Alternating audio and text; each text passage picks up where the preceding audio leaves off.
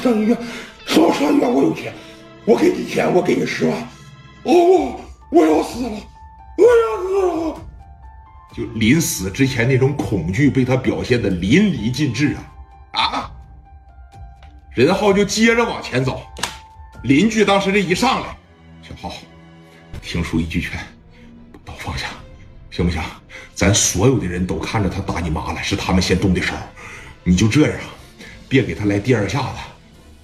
我估计你都判不了死刑，你真要是一刀结果了他，你就成故意杀人了。你快点，你听叔的，快听大爷的，听婶儿的，把刀放下啊！小浩，把刀放下，你不行啊！你你还有你妈呢，你想想，你这一刀下去，你进了监狱，谁照顾你妈？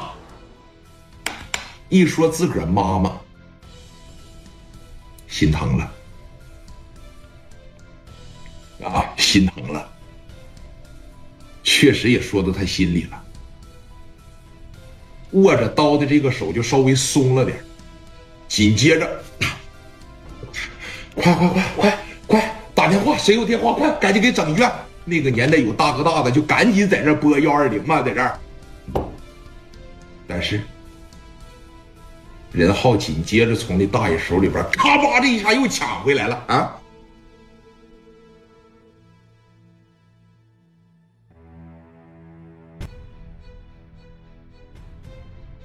我家里边还有点钱，不多，几千块钱我砍死他，你们帮我照顾照顾我妈，行吧？他必须死。往前这一来，本来一开始都要缓过来点了啊，都啊都缓过来点了，都不那么害怕了。往前面这一来，砍刀举起来啊！上路吧，啊！啪，啪这一走，